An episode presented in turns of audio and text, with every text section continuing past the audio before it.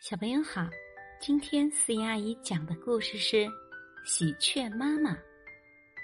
在一棵大树上住着两只喜鹊，不久，两只喜鹊各生下了两只小喜鹊。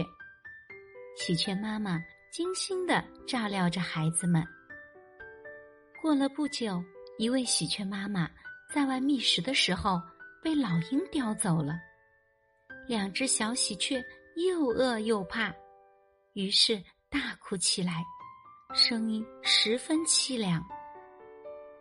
邻居喜鹊妈妈听到哭声，快速飞到了对面喜鹊的家中。邻居喜鹊妈妈爱抚的摸着小喜鹊的头说：“别哭了，孩子们，今后我就是你们的妈妈，跟我回家吧。”邻居喜鹊妈妈。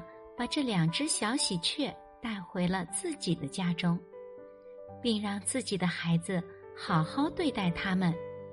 喜鹊一家相亲相爱，过得十分快乐。小朋友，邻居喜鹊妈妈多么温柔，多么可爱呀！我是思妍阿姨，我们下一个故事见。